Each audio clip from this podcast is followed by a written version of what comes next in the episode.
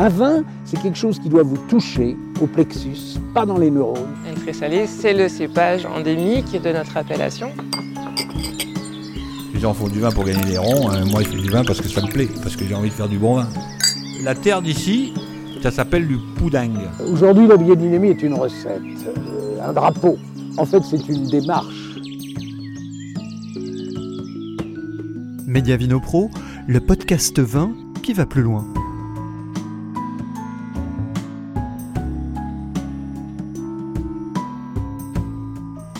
Petit-fils et fils de vigneron, Julien Brou a grandi dans le Muscadet au cœur des vignes de Monnières.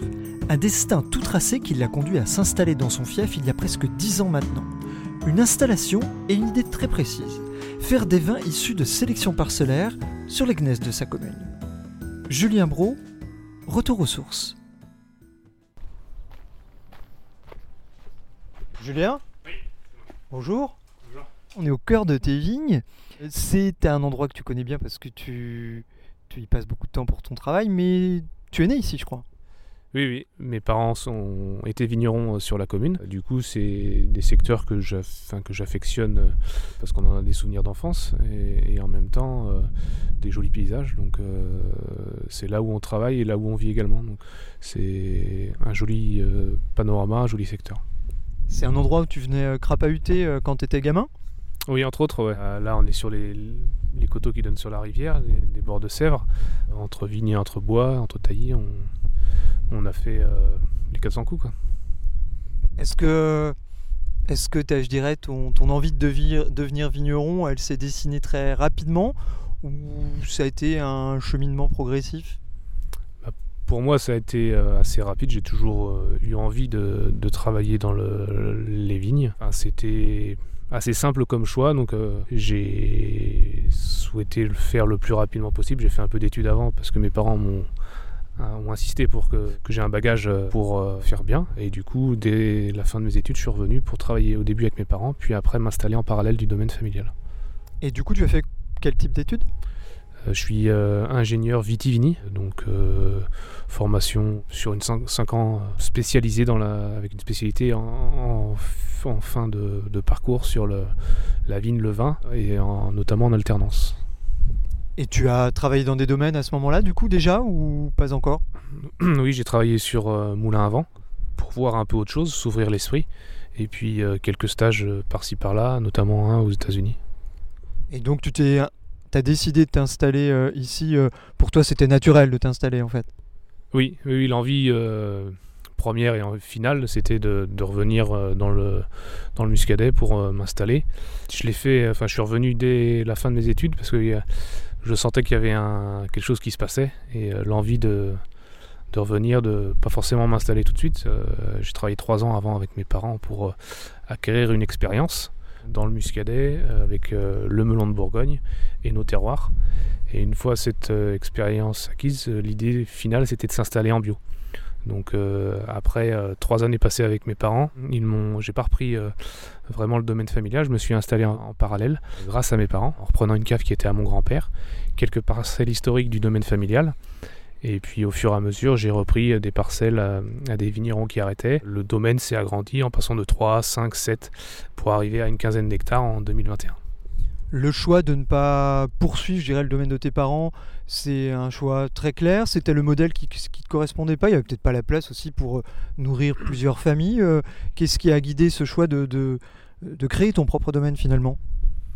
Ben, En fait, c'est plusieurs choses. Euh, l'envie de travailler en bio, ça bousculait pas mal de choses dans le, dans le domaine familial. Donc il y avait des investissements à faire, etc. Et puis on ne pouvait pas être partout. C'était pas la, même échelle, la même structure. Et du coup, euh, l'idée a été de reprendre euh, à la base en fait sur une petite surface en travaillant en parallèle au début chez mes parents euh, pour la partie hiver. Et puis au fur et à mesure, grandir la, structure tout en restant à, taille humaine pour être arrivé à rester bien présent dans les vignes et puis travailler vraiment avec le vivant, enfin avec la vigne et, l'accompagner tout au long de l'année pour euh, derrière avoir euh, une belle récolte, une belle qualité de raisin pour avoir peu d'intervention en cave. Ça a été bien perçu ou peut-être que tes parents t'ont accompagné aussi dans, ce choix justement de, ne pas poursuivre leur, leur lignée euh, Comment ça s'est passé? Bah, En fait, on peut pas dire que c'est pas poursuivre le- la lignée parce que c'est qu'une question de nom. Plutôt accompagné, je dirais, parce que les parents ont pu me laisser accès à des parts de, matériel, donc ça, c'est quelque chose que j'aurais pas pu faire sans, sans eux. Pareil pour la cave, c'était issu de la famille que j'ai pu racheter à, à mes oncles et tantes, c'était à, à mon grand-père et à ma grand-mère. Et du coup, euh, c'est vraiment dans l'accompagnement de lancer quelque chose de nouveau sans, sans non plus euh, dénaturer la, enfin, la- l'aspect historique. Et maintenant, euh, mes, mes parents sont, ont arrêté leur activité. Euh, Mon père me donne pas mal de coups de main. Enfin, mes- deux parents me donnent beaucoup de, de coups de main. Donc c'est finalement c'est qu'une question de nom. La transition s'est faite en douceur et autrement. Et après, euh, voilà quoi. C'est Tu as repris quelques parcelles de chez eux ou, ou pas du coup? Oui, les premières parcelles étaient hum, en fait issues du domaine familial. Donc j'ai pu racheter, elles étaient en fermage sur euh, le domaine familial. J'ai pu les racheter aux propriétaires.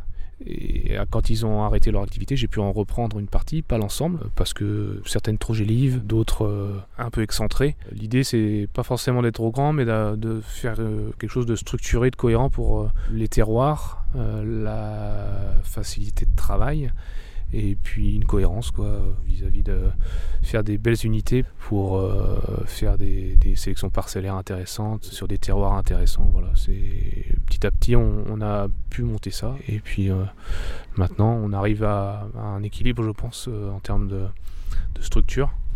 Donc voilà. Donc aujourd'hui, ton domaine, il fait donc 15 hectares, c'est ça Ou 14 hectares? Et il se décompose en combien d'îlots de vignes du coup? En fait, on a sur euh, un secteur euh, principal, les Grands Carterons, un, îlot un peu plus intéressant de, de 7-8 hectares. Sur le Moulin de la Justice, on a environ 3 hectares. Et puis après, euh, vraiment au cœur du bourg, 2 hectares et demi. Et puis quelques parcelles par-ci par-là. Euh, Ce qui nous fait 3 îlots principaux. Et puis euh, après, des parcelles annexes. euh, c'est vraiment. S'il y a un kilomètre à vol d'oiseau euh, autour de la cave, c'est le grand maximum. Donc, Très concentré. très concentré, avec euh, la chance euh, du binôme nantais d'avoir sur euh, une faible unité plusieurs terroirs. Donc tu disais qu'il y avait euh, plusieurs terroirs chez toi. On est sur, euh, sur Monnières. C'est le cœur de ton domaine? Oui, c'est. euh, en gros, on est principalement sur un, secteur de roches métamorphiques à base de gneiss, donc qui est caractéristique du cru Monnière Saint-Fiacre. Et puis après, on a une faille où on va en transition vers gorge, où on commence à aller vers euh, des gabbros qui sont pas spécialement purs, c'est une phase de transition. Parce que quand on sonde, on est entre gabbros, entre gneiss. Mais euh, en fait, la chance que j'ai pu avoir en, m'installant, c'était d'arriver à sélectionner assez facilement des terroirs très qualitatifs, où l'idée c'était euh, plutôt des secteurs en pente, euh, des sols drainants, qualitatifs, et avec euh, parfois des vieilles vignes très intéressantes au niveau génétique. J'imagine que là, la connaissance et l'expérience de tes grands-parents, de tes parents au niveau des secteurs, c'était peut-être plus facile de repérer des parcelles qualitatives. Oui, exactement, c'est exactement ça en fait. C'est l'expérience euh, familiale. Et puis les trois premières années en travaillant sur le... avec mon père j'ai- et ma mère, j'ai pu euh, vraiment euh, tester en fait les vins issus du parcellaire et du coup identifier des terroirs euh, plus intéressants que d'autres. Euh, c'est ça qui a guidé en fait le, c'est le, les terroirs, l'idée qu'on en a et en fait le, le corréler en fait avec des, styles de vin c'est ça qui, a guidé, euh, qui a confirmé le potentiel, enfin l'idée que j'avais du potentiel de certains secteurs et qui m'a permis euh, d'aller peut-être un peu plus vite quoi, en ayant une, expérience sur ces parcelles là ça m'a permis peut-être d'aller un peu plus vite. Et puis après en reprenant des parcelles sur euh, sur d'autres secteurs où on n'était pas historiquement de famille ben, on a attendu quelques années avant de, de faire vraiment des sélections parcellaires voir le comportement des, des vignes du style de vin et, et donner après des- une vraie- identité à ce secteur. Et aujourd'hui, tu as le sentiment d'être à peu près calé sur ces connaissances euh, parcellaires, justement, ou tu peux encore euh, aller plus loin? Je pense qu'on peut toujours aller plus loin. Après, chaque millésime est différent, mais euh, on peut jamais dire qu'on est calé, je pense. Euh, c'est... Enfin, l'idée, c'est toujours vouloir faire mieux, de- donc on s'améliore petit à petit avec les, les petits moyens qu'on a. Tous les ans, on essaye de faire mieux, de, de euh, faire des expériences, que ce soit à la vigne, à la cave, pour euh, toujours dans l'idée de s'améliorer, quoi.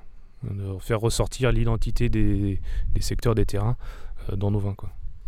Alors, tout à l'heure, tu me disais, euh, quand tu t'es installé, tu avais l'impression, je crois que tu as eu cette phrase, il, il se passe des choses.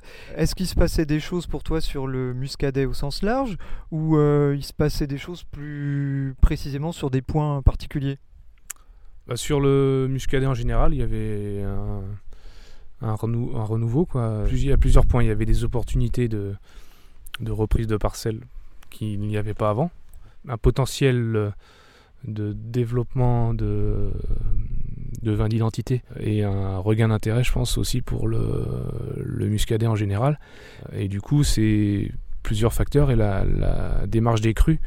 On sentait qu'il y avait un, que l'ensemble des vignerons avaient envie d'aller dans le même sens en reprenant en main nos terroirs, en améliorant notre compréhension des terroirs de manière euh, collective en fait. Euh, le collectif a permis à chacun d'avancer aussi un peu plus vite et puis de créer une émulation, que ce soit euh, avec les jeunes qui arrivent du muscadet ou hors cadre familial. On sent qu'il y a, déjà début 2009-2010, là, déjà à cette époque-là, on sentait ce, que c'était le moment. Et puis euh, ça, ça, ne s'est que confirmé euh, par la suite. Quoi. Donc toi, tu t'es installé en 2012, les premiers crus communaux, c'est 2011, donc tu t'inscris pleinement dans, dans, dans ces crus communaux. Pourquoi ça- pour toi ça a une valeur significative? Bah, c'est une démarche collective où en fait chaque vigneron, chaque domaine avait ses pratiques. C- euh, on, on échange depuis toujours avec nos collègues, mais le, on a formalisé l'échange euh, par le biais des crus communaux sur chaque secteur, ce qui nous a permis à chacun d'affiner nos connaissances, de nous améliorer les uns les autres, de s'améliorer chacun de son côté, mais en prenant un peu chez chacun, on s'améliore toujours et euh, d'échanger sur nos pratiques et, les conséquences de nos pratiques. Donc euh, ça a fait prendre conscience de plein de choses à tout le monde et notamment du potentiel euh, de nos terroirs avec notre euh, cépage, le melon de Bourgogne. Donc ces, ces crus communaux du muscadet, c'est euh, c'est une approche qui te convient parfaitement par rapport à, à cette démarche de vin identitaire que tu évoquais tout à l'heure Exactement, oui.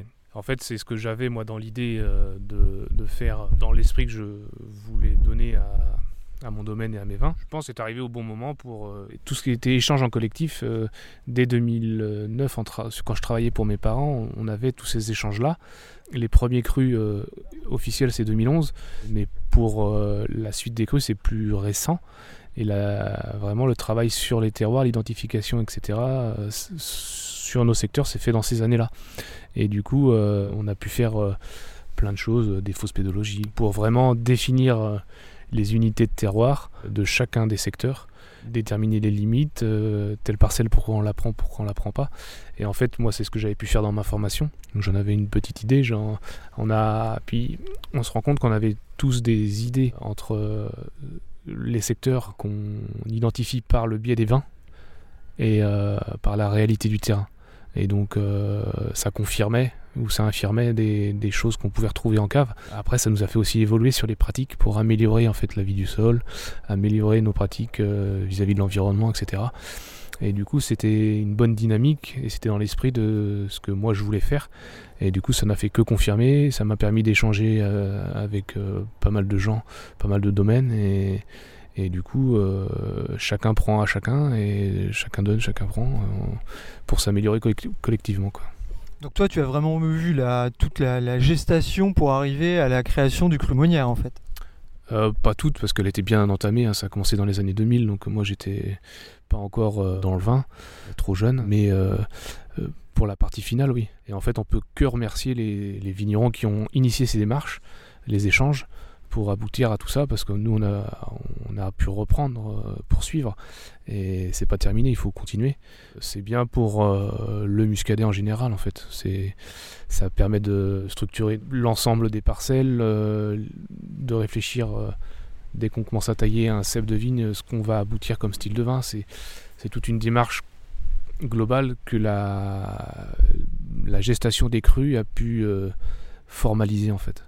Sur Monnière, pour toi, qui sont les, les- les figures, les moteurs, en- pour, euh, sans vexer personne évidemment, hein, qui ont permis justement de faire bouger les lignes sur ce, ce cru Monnière? Il y en a beaucoup, il y a Vincent Caillé, euh, Sébastien Branger, euh, Domaine de la Pépière, euh, Domaine Ménard-Gaboury, qui était aussi à, à l'initiative de- des associations. Je vais en oublier d'autres, mais je m'en excuse. Il y avait une envie commune. Pas mal de gens s'y sont intéressés. Et alors justement, pour des gens qui n'en auraient jamais entendu parler, Monière Saint-Fiacre, comment il se distingue d'autres crus du muscadet et des muscadets au sens plus large? On est sur une, euh, une roche métamorphique principalement, donc euh, une, une veine de gneiss qui part de Saint-Fiacre jusqu'à Monnières, euh, sur des coteaux plutôt marqués, on va dire, euh, où on a retenu nous des, des secteurs plutôt en pente, altérés mais pas trop, trop stricts mais pas trop. Enfin, euh, on a essayé d'établir un cahier des charges d'une parcelle type et pour euh, valider telle ou telle euh, parcelle. Et puis euh, nous, ce qui va nous différencier, ça va être euh, dominante de gneiss, des sols euh, très assez filtrants et puis des, des pentes euh, plus marquées. Et après, euh, dans les vins, ça fait de- des vins qui ont des jolies amertumes, euh, des côtés euh, frais tendus, mais avec une belle rondeur, une belle richesse. Ça fait des, des vins vraiment de, de gastronomie. quoi. Tu ne parles pas de l'environnement général, là on est quand même dans un cadre qui est assez chouette, euh, que tu connais peut-être trop bien pour euh, t'y attarder. Est-ce que tu peux nous décrire un petit peu, on est au cœur d'une de tes parcelles de Monière, Qu'est- qu'est-ce qu'on voit ici précisément si on fait un 180 là? Ou un 360 d'ailleurs Ce qui marque euh, le paysage euh, sur le cru Monière-Saint-Fiac, c'est euh, pas mal de moulins. Il y a même pas mal de châteaux en fait. C'est un secteur où historiquement les moulins sont présents parce qu'on est sur des, des buts assez bien ventilés. On en a un juste en face Oui, le moulin de la justice. On en a un deuxième là, juste là, le moulin de la Bidière. Au loin, on, voit, on le voit à peine d'ici, mais le moulin de la minière. On voit un clocher aussi en face là. Oui, le clocher de Monière, oui. Oui, On est vraiment là sur un coteau qui donne sur euh, le, le bourg de Monière, avec euh, la Sèvre juste à côté. Et à droite on voit un petit peu un, un emblème du muscadet, mais là on n'est plus, on est plus sur Monière là. Oui, oui, on voit le, bah, le château d'eau de euh, la Fossière, euh, avec du coup le château du Breuil et le château de la Mercredière, où la, les gens vont connaître le- reconnaître le secteur de Joulandon. Quoi. Nom emblématique du muscadet évidemment. On est sur un endroit là aujourd'hui, il y a du vent. Est-ce que c'est quelque chose de, singulier aussi sur ce cru Monière Moulin, vent, ça doit être euh, assez régulier ici. C'est sans doute pas un hasard s'il y a autant de moulins. Oui, oui, bah, c'était. euh, On est sur des, secteurs butés et en même temps euh, bien ventilés, donc c'est ni plus ni moins pour ça qu'il y avait des moulins. Là, le, chemin qui est juste à côté de nous, il y avait, ici ils sont plus actuellement, mais il y avait trois moulins. Euh, il en reste trois sur la commune de, de Monnières, mais il y en avait encore plus euh, par le passé. C'est important pour la vigne aujourd'hui ce vent? Oui, oui, c'est c'est intéressant parce que euh, ça ventile, euh, du coup, ça, ça permet d'éviter d'avoir à faire des traitements euh, pour rien. C'est un allié, quoi. Donc c'est intéressant d'avoir du vent. Pour revenir sur le cru Monière Saint-Fiacre, est-ce qu'aujourd'hui dans ta clientèle, ce regard cru communal, c'est déjà quelque chose qui, qui s'installe, qui, qui s'ancre ou, ça demande encore euh, beaucoup de pédagogie Ah, Nous, on est plutôt axé euh, professionnel en termes de, clientèle, donc la majorité des gens connaissent euh, les crus communaux. Après, euh, c'est intéressant dans le- l'esprit de faire découvrir une, euh, gamme, parce qu'on peut avoir les, les muscadets euh, sur la, fraîcheur, euh, et avec les crus, on est plus euh, sur la richesse et, la matière, tout en ayant cette belle fraîcheur typique du melon, mais il y a ce- cet intérêt pour euh, les crus, parce que c'est autre chose qu'un muscadet euh, c'est vraiment sur lit classique. Ça permet de faire découvrir et les gens sont, peuvent être, euh, ceux qui ne le connaissent pas, peuvent être vraiment surpris par le, le style et du coup euh, agréablement surpris pour euh, la plupart des gens. Quoi. Au-delà de Monière, tu en as d'autres euh, parcelles sur des, des crus communaux du muscadet? Pas pour le moment et du coup je pense que jamais dire jamais mais c'est on arrive à un équilibre en termes de, surface, on veut pas trop aller au-delà. On a eu des opportunités euh, intéressantes, mais on en a eu des meilleures sur Monière. Euh, là, j'ai pu reprendre cette année euh, un hectare et demi à un voisin, ce qui me permettait de me faire un, clos unique de 7 hectares. C'était pour moi plus important d'être à, à notre porte que d'aller un peu plus loin, sachant qu'on est vraiment au cœur de Monière. Et du coup, euh, je sais pas si c'est une chance ou pas, mais on n'est pas très loin du secteur du Palais ou de Gorge, mais ça nous fait quand même quelques kilomètres de plus. Et on a privilégié euh, ce secteur-là où ça nous fait des, des clos un peu plus conséquents. C'est pas un peu risqué avec les, gelées qui sont de plus en plus récurrentes, justement d'avoir tout concentré à- dans un périmètre restreint? Oui, après, euh, malheureusement, euh, joli terroir euh, pour la majorité gèle, donc il y, a, il y a- il y a peu de secteurs peu gélifs finalement, on se rend compte. Et du coup, on, on s'adapte, on, on s'est protégé cette année, on va se protéger différemment dans l'avenir, avec sûrement des tours avant. Donc, le- éolienne ouais, enfin, éolienne étant. Enfin, c'est des moulins à vent, quoi. Des moulins à vent motorisés, mais On n'en sort pas des moulins. oui, cette année on a fait pas mal de bougies, mais la durée fait qu'on n'a pas pu tout protéger. On a eu la chance euh, d'y arriver quand même. Les deux tiers de ce qu'on a commencé à protéger ont été sauvés, Euh, donc c'est intéressant. Et, et la reprise euh, et la formation du clos de 7 hectares nous permet de, du coup de poser des tours avant. Donc après, hein, l'idée ce serait, j'aimerais le faire en collectif, mais il faut d'abord prouver que ça marche, à mon avis vraiment, réellement, en- dans notre Que d'autres s'y intéressent. pour que- ouais bah, beaucoup de gens s'y intéressent quand même faut pas mais après c'est des investissements conséquents. Donc nous on a la chance d'être jeunes donc euh, on fait ça pour l'avenir. Ma femme qui s'est installée avec moi cette année on avait tout un programme d'investissement donc on, on annule beaucoup de choses et on essaye de s'adapter. Euh, on voulait faire un bâtiment mais sans raisin euh, il y a moins besoin de bâtiment malheureusement. Euh, donc euh, l'idée c'est de d'abord assurer une euh, régularité de production euh, vis-à-vis des aléas climatiques. Et ensuite, on pourra être plus serein pour investir dans un bâtiment plus adapté. Tout à l'heure, quand tu parlais des, crues, tu as parlé de, de pratiques aussi, de pratiques pour valoriser ces, ces terroirs. Pour toi, c'est complètement induit, ces deux aspects?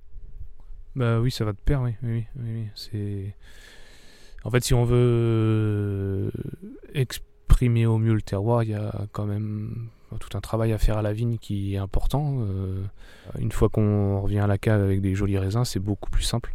Donc on essaye de travailler toute l'année pour euh, que un équilibre s'installe et que la vigne produise de, de jolis raisins. Et tout ça, ça passe euh, par la maîtrise de l'herbe, travail hein, du sol. Après, on... c'est pareil vis-à-vis du... des règlements climatiques, on va dire. On va, je pense, encore s'adapter dans l'avenir. On va peut-être laisser plus de bandes enherbées pour limiter, l'érosion éolienne, l'érosion euh, sur les pentes marquées. Donc euh, tout se fait pas en un jour, donc on se remet en question tout le temps. Après, on fait, euh, tout ça demande aussi de l'investissement humain dans tous les travaux manuels et euh, mécaniques sur euh, l'aspect équipement, quoi, tout simplement. Et du coup, petit à petit, on, on, s'adapte, quoi. On, investit, on, privilégie l'humain et on avance. Donc toi, quand tu t'es installé, le, le bio relevait de, de l'évidence? Oui, oui, oui. Il n'y a pas eu de débat fait, ce- le déclic s'est fait vraiment pendant les études. Pendant les études, euh, on a pu faire un tour de France par la spécialité, la vigne vin dont on parlait. Et euh, c'est la dégustation qui m'a vraiment euh, suscité l'intérêt. C'est dans les vins qui étaient travaillés en bio, en biodynamique, il y avait le, la, meilleure, enfin, la plus belle profondeur, un style pur. Et c'est ça qui m'intéresse. Enfin, ça a été flagrant. Et du coup, bah, l'idée, c'est d'aller vers ça, quoi d'aller vers euh, des vins euh, purs, digestes, euh, tout en fraîcheur. Quelques. En fait, il y a tout un questionnement sur le fait que ce. Enfin, est-ce que c'est les pratiques en elles-mêmes? Est-ce que c'est la... le vigneron parce qu'il est précis dans ce qu'il fait à la vigne arrive à ce style de vin C'est vraiment ça qui m'a guidé. Et après, il y a en plus l'aspect environnemental pour moi, pour le voisinage. Donc, c'est tout un esprit. Et puis voilà, on se plaît à travailler comme ça. Quoi. Il y a des risques, c'est pas simple tous les jours, ça engendre un surcoût de, de temps de travail, de plein de choses. Mais en fait, on est. Tu parlais d'une petite journée de travail hier qui a débuté à quelle heure, qui s'est terminée à quelle heure? Hier, ça a été un, un peu dur. Lever 4h30, 5h dans la vigne, euh, panne, euh, petite panne de rien du tout, mais le temps de la trouver, d'arriver à la réparer. Euh, et puis après, la- les grosses chaleurs qu'on a pu avoir, pour être rentré chez moi à, 2h du matin, euh, 4h30, 2h du matin? petite journée. Non, faut pas se faire ça tous les jours. T'as bien dormi derrière? Oui, oui, c'est bien. C'est, euh, c'est pas besoin de, de lire un bouquin pour s'endormir. On fait un gros travail dans les vignes, donc euh, on restructure et on, sur les, on a sélectionné euh, toutes les parcelles, notamment les vieilles vignes qui sont en très bon état, où là, à horizon 10 ans, il faut plus qu'il nous manque un cep dans les vignes. Donc euh, c'est un travail où tous les ans on remet euh, un certain nombre de cèpes euh, dans les vignes et petit à petit euh, l'idée c'est de d'avoir un, un joli parcellaire, quoi, euh, des vignes belles à regarder euh, et puis euh, où on est content quand on rentre travailler dedans euh, de ce qu'on fait. Alors, quand tu parles de complantation, tu parles pas de cépages distincts, tu Ah, parles non, de-. Oui, oui, on remet des. Voilà, c'est des plans de sélection massale euh, qui ont été. Euh, qui ont été mis, euh, ceux-là sont de 2013. euh, on fait faire des plans pour une partie euh, avec des, sélections chez nous et puis une autre partie des sélections de, voisins. Et on essaye de faire en fait un, travail de restructuration euh, petit à petit et puis euh, de complantation euh, à minima sur les, secteurs qu'on veut vraiment garder, où on veut préserver la génétique euh, du- des vieilles vignes. Tu as une dominante de massal sur ton domaine du coup? Oui, euh, c'est ce qu'on essaye. Après, on peut pas pour tout, euh, malheureusement. À terme, en fait, l'idée ce serait de faire notre propre sélection massale et de faire nos propres plans.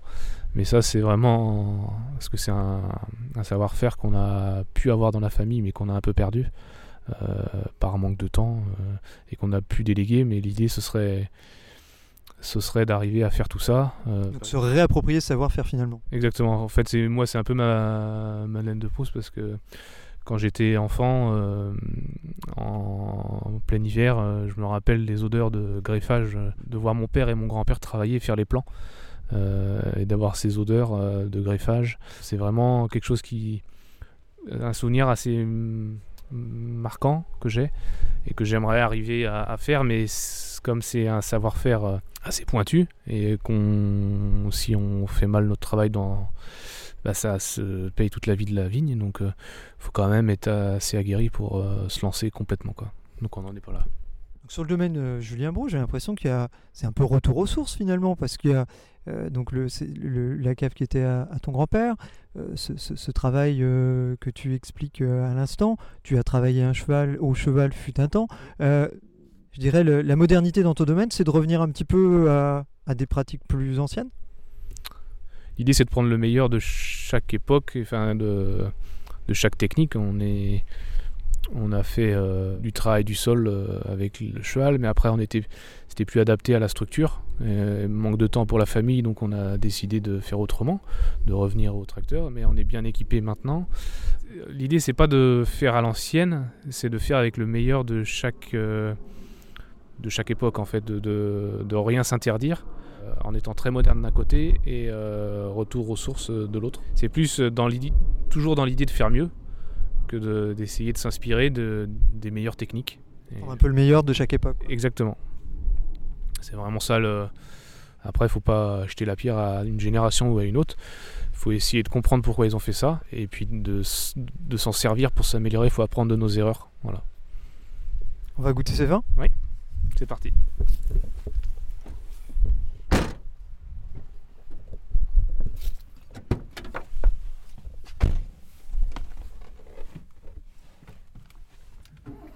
Donc là, parcelle, tu disais de, de quelle taille ici? Là, il y a un hectare 30 entre les deux.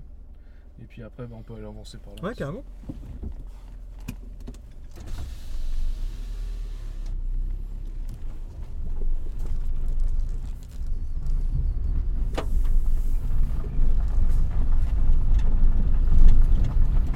Tout ça, c'est à toi là, à droite. Voilà, ça s'arrête là. là.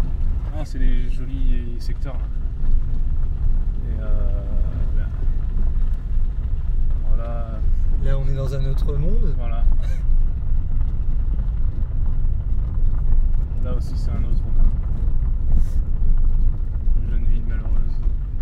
Là, c'est plutôt un années 80, mais ça s'améliore petit à petit. Et là, en fait, j'ai une jeune ville de 2000, euh, 2015. celle-ci. Ouais, on sent que c'est carré chez toi. hein. Là, on essaye. Là, c'est un... On a pu j'ai feuillé en début de semaine. Et puis, euh, Tu en herbes pas systématiquement, je voyais par rapport à Non. l'autre. euh, en fait, euh, ce serait l'idée à terme. de le faire systématiquement? Ouais. Bah, en fait, ouais, là, c'est une- ça fait partie des parcelles que j'ai repris là. En fait, on va restructurer tout ce secteur-là. Mhm. Mais c'est vrai que là, ça vaut le coup d'avoir une éolienne euh, sur Là, des en fait, secteurs on en comme ça. met une à 25 mètres du machin, de, de la ligne électrique. Mhm. On en met une autre là. Investissement là, là, combien que 40 000 euros 50 000 euros plus Ouais, chacune. ouais. Ah, chacune Ouais, 110 000. euh. En fait, là, là, on restructurera petit à petit. En fait, là, celle-là, c'est un autre voisin. Puis euh, j'en reprends une là, là, une vieille vigne aussi.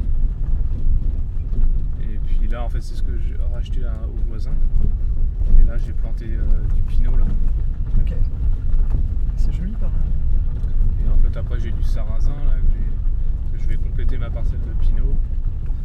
En fait, c'est en, en entre-deux, c'est ça? Ouais, c'est un engrais vert là. Mon rang de patate. Et puis... et puis après, là, ça s'arrête pour moi, ça s'arrête là, là. Et en fait, l'avantage, c'est que là, on est vraiment sur le secteur en transition. On est... Plus on va par là, plus on va aller sur les gavreaux de gorge. Donc là, il y a une faille géologique, là, ouais, c'est une zone de transition qui est quand même classée de manière Saint-Fiacre. Ici, là, ouais. Ouais, bah là, c'est pas classé parce qu'il y a moins de pente. Mais euh... moi, c'est des secteurs que j'adore parce que, en fait, on peut y aller tout le temps. C'est pas des sols qui sont durs à travailler. Euh, Et puis, c'est filtrant, enfin, c'est des secteurs faciles. L'inconvénient, c'est qu'on est plus proche de la rivière. Donc, on a un peu plus d'humidité euh, Ouais, pour, les pour les- matinées de gelée. On, on gèle pas si fort que ça. C'est pour ça que j'ai. En fait, au début, je voulais mettre du fil chauffant. Mais en- le secteur de cet hectare-là, qui est- ça devenait techniquement trop compliqué. Très lourd à- en termes d'investissement. Et, Plus lourd que, le, que le, le- le- les éoliennes. ouais, ouais. Et puis, euh, techniquement, c'était aussi compliqué. Parce que des rangs assez longs, euh, deux pentes, il faut amener du courant. Quoi. Là, on va prendre à droite. Ouais, bah oui, forcément, ouais. Et du coup, euh, c'était. Euh, est parti sur l'éolienne. Après, on a pris des 4 pales, c'est pour limiter le bruit. On est proche quand même du voisinage. Et puis, euh, couplé en fait avec des, des bras zéro euh, à 25 et 50 mètres. On espère que ça fonctionne.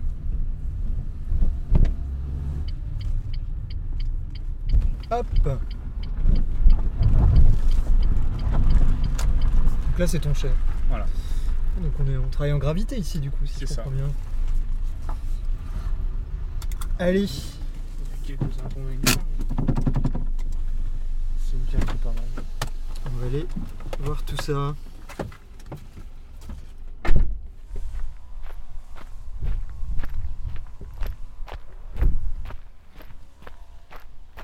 Donc on se retrouve dans, dans ton antre, dans ton, dans ton chai. On est euh, semi-enterré, euh, donc le, tout un mur euh, côté terre qui est du coup en pierre. Et du coup, l'avantage, c'est qu'on profite de ça pour avoir la, gravité. Du coup, le pressoir est en, extérieur au point le plus haut. On vendange euh, 100% à la main dans des palox de 600 litres. On les retourne directement au-dessus du pressoir. Donc il n'y a pas de vis sans fin, pas de pompe pour respecter l'intégrité des baies. Et puis après, ça tombe dans une première série de cuvées aériennes, euh, où là, on fait le débourbage euh, une, nuit environ, 24 heures.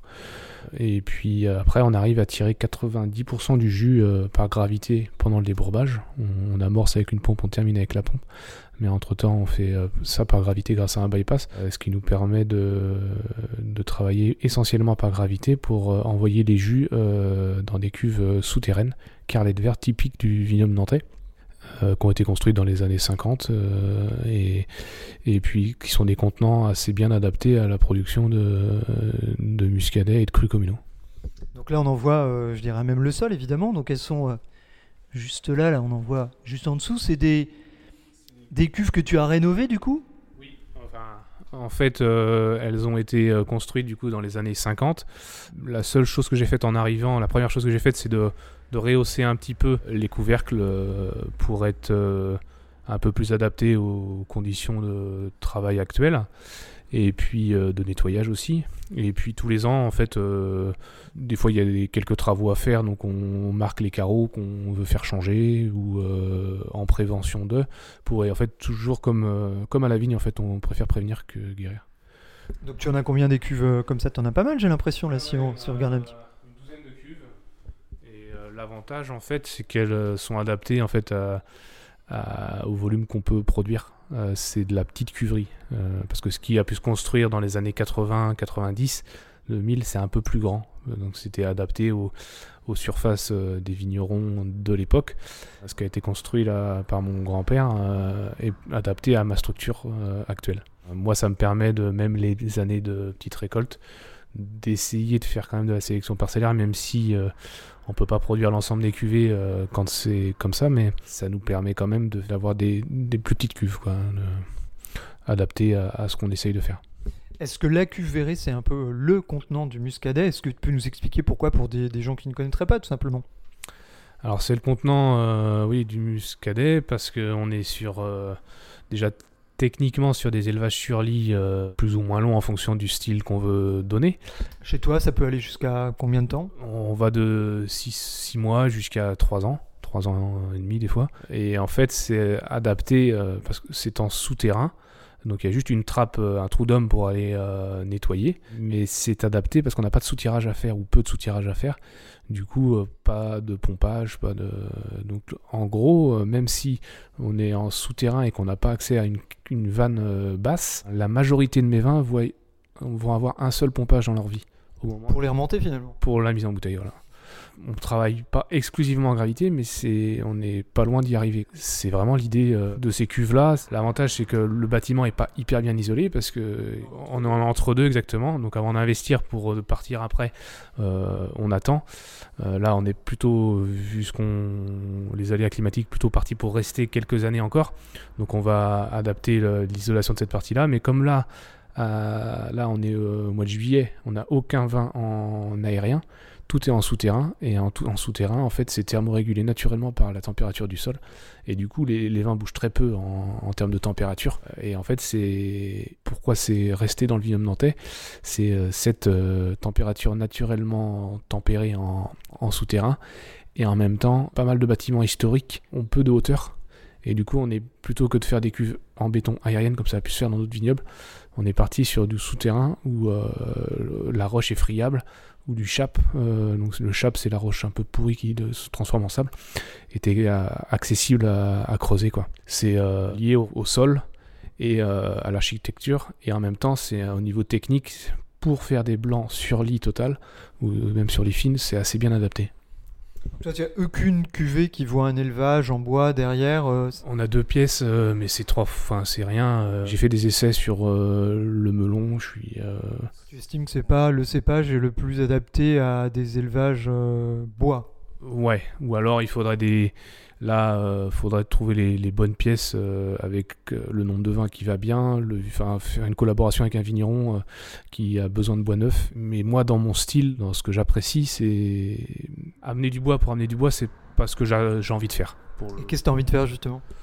Bah, des vins euh, où il n'y a pas de peu de bois et que ce soit vraiment le, le cépage qui s'exprime, entre guillemets le terroir. Ce qui est intéressant, c'est de goûter sur cuve à, à un moment donné, euh, souvent sorti d'hiver, l'ensemble des styles de terroir et on se rend bien compte à ce moment-là que bah, ça, ce terroir-là, il faut attendre. Celui-ci, on peut déjà mettre en bouteille, donc ça donne les cuvées de printemps. Enfin, ça, ça donne plein de choses. On, on corrèle ça à l'âge de la vigne, au terroir, et on se rend compte que en fait, ça paraît tellement évident après euh, en, dégustation comparative. Et je pense que ceux qui ont la chance d'avoir plusieurs crus euh, au sein d'une même, d'un même domaine, ça doit être euh, très évident. Enfin, on, comprend la, la démarche des crus euh, par, ce biais-là, quoi. En dégustation euh, sur un même domaine, plusieurs crus, on, se rend vraiment, enfin avec les mêmes pratiques, on se rend vraiment compte de la, part du terroir dans le style du vin. Et euh, nous, on le voit bien entre les secteurs les plus primes, les secteurs les plus tardifs, que ce soit tardif en termes de vendange, de date de vendange, ou prime en termes de date de vendange, mais aussi en termes de style de vin. On voit un- une variable, euh, chez nous, elle est est-ouest, et c'est lié en fait à l'évolution de la roche, et puis en même temps à cette faille de transition. Euh, Il y a plein de petites données qui font que c'est évident quand on les goûte euh, comparativement. Et ça a donné euh, l'ensemble des cuvées. En fait, on a la première cuvée, les vignes du bourg, où on fait rentrer les, plus jeunes vignes, et puis après des parcelles principalement sur des gneiss. Ça donne un vin sur la fraîcheur. Et après, on a deux cuvées euh, maintenant parcellaires, les grands carterons, où là, on est sur euh, le secteur en transition vers des sols euh, qui vont entre gneiss et gabbro, donc ce qui fait des vins, dans mon cas, plus tardifs, et le moulin de la justice sur des gneiss purs, où là, ça fait des vins plus ouvert, plus sur le fruit. Enfin, c'est ça donne vraiment des styles euh, différents. Ce qui est amusant, c'est de les, goûter en fait à 18 mois d'élevage et, ça donne deux styles totalement différents. Sur les vignes du bourg, on va être à 6, 8, 9 mois d'élevage en fonction de la, mise. Sur les grands cartons, les moulins de la justice, c'est euh, une seule mise en bouteille. Après, euh, on essaye d'être autour de 18 mois d'élevage. Et puis, euh, pareil pour le cru, où là, on est sur moi, chez moi, autour de 30 mois d'élevage, c'est des vins qui, après quelques mois de bouteille, sont vraiment bien. Quoi. Oui, c'est ce que tout le monde dit. Il faut quand même les attendre une fois qu'ils oui. ont passé autant de temps sur lit, euh, dans un milieu réducteur. Enfin, ils vont, ils vont y retourner, mais euh, la bouteille leur fait du bien. Il ne faut pas se jeter dessus directement après l'embouteillage. Exactement. Enfin, en gros, nous, on les a mis en bouteille après 20, enfin, 30 mois d'élevage, pour faire simple, et euh, dans l'idée de plutôt les vendre en fin d'année. Pour que à partir de septembre ce soit vraiment bien à, à boire quoi. Et puis c'est des vins qui ont enfin qui ont le temps donc il faut pas hésiter à prendre le temps quoi. Mais je crois que la transition est toute trouvée. Mmh. allez.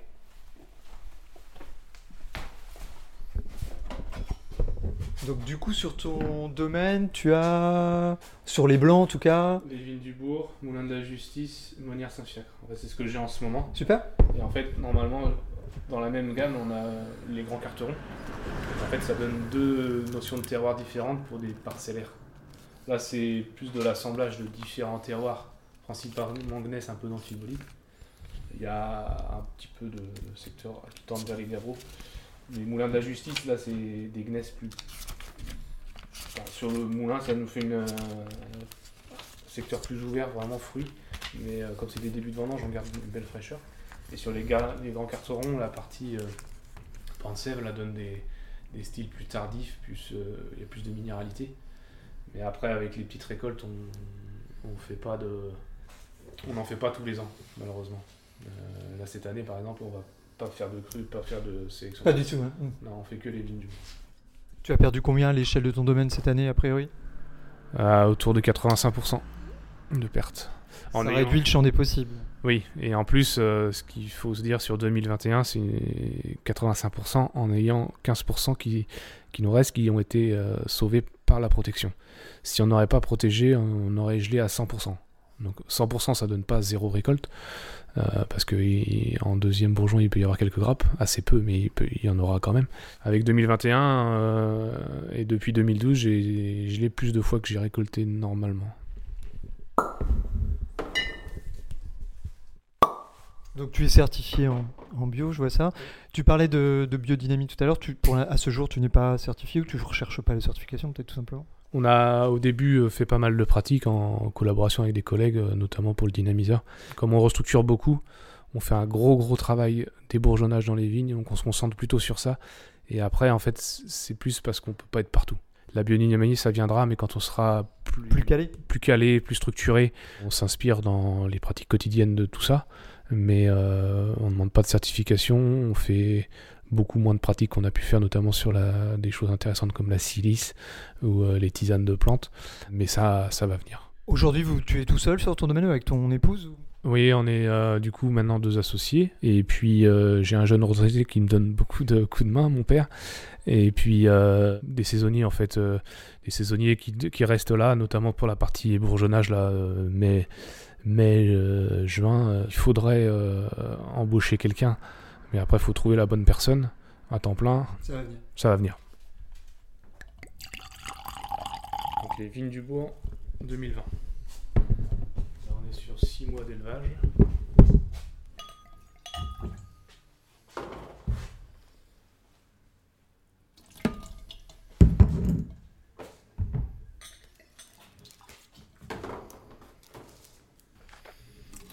Peu pâtissier, je trouve, un Ouais. peu euh, calisson d'Aix, là, un peu. euh. Ça se livre pas, pas dingue, hein. Non. Tu- tu- objectivement, tu recommandes de les ouvrir euh, un peu à l'avance quand même, des vins Oui, comme oui, ça, non? oui. Moi, je, je dis souvent euh, une demi-heure à l'avance, c'est, ça leur fait du bien. Ouais, un petit carafage, ça peut pas. Carafage, euh, sur les crus, en général, ça, ça peut faire vraiment du bien. Parce que les élevages sur l'îlon et le, Bah ouais, l'aspect réducteur. Euh, Enfin, c'est des vins qui ont besoin un peu d'air. Donc, euh, d'ouverture à l'avance ou de carafage. Il y a une, euh, une amertume qui est beaucoup plus euh, signée, beaucoup plus brassée. euh. Et ça, c'est assez typé de l'ensemble des crus, je pense, Monière Saint-Fiacre, avec le côté aussi pâtissier euh, sur les nez. Et des fois un peu abricot. c'est des choses entre le crémeux et puis, et puis la, l'amertume. Et la finale, toujours quand même fraîche et un peu iodée. euh, ça va être dans le style des surlis, bien sûr, mais Très iodé en finale. hein. Je pense qu'on s- enfin, on s'améliore sur la date de vendange et puis le, on a changé en 2017 de mode de rentrée. On n'a quasiment plus besoin de débourber. Petit à petit, on, on affine chaque point, Bah, chaque détail. c'est normal. ouais. et euh, l'expérience aide aussi. Et puis, et puis on a un peu plus grand, donc ça permet aussi d'être plus précis. euh, enfin, dans les élevages, les toutes petites cuves, bah, des fois c'est c'est mieux avec un certain volume. Pour les crus, c'est bien d'avoir. euh, enfin, moi j'adore les 40-45 hectos. Mhm. Ça évolue mieux qu'une 30. Et euh, quand même plus rapidement, ma plus grande n'est pas très grande, elle fait que 68 hectos. Mais euh, c'est vraiment le bon esprit, bon équilibre. euh. Bah, Julien, merci beaucoup. Merci à toi. Une bonne visite dans le Muscadet. Et puis à bientôt. Ouais, je, je- je n'en doute pas. Ciao. Salut. Salut Julien.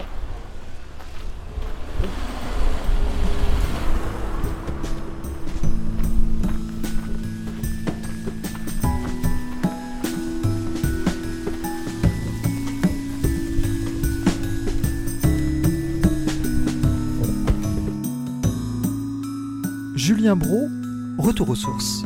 C'était un reportage de Fabrice Tessier, mixage Mae Kubo. Ce podcast est disponible à la réécoute sur les plateformes Spotify, Deezer et Apple Podcast.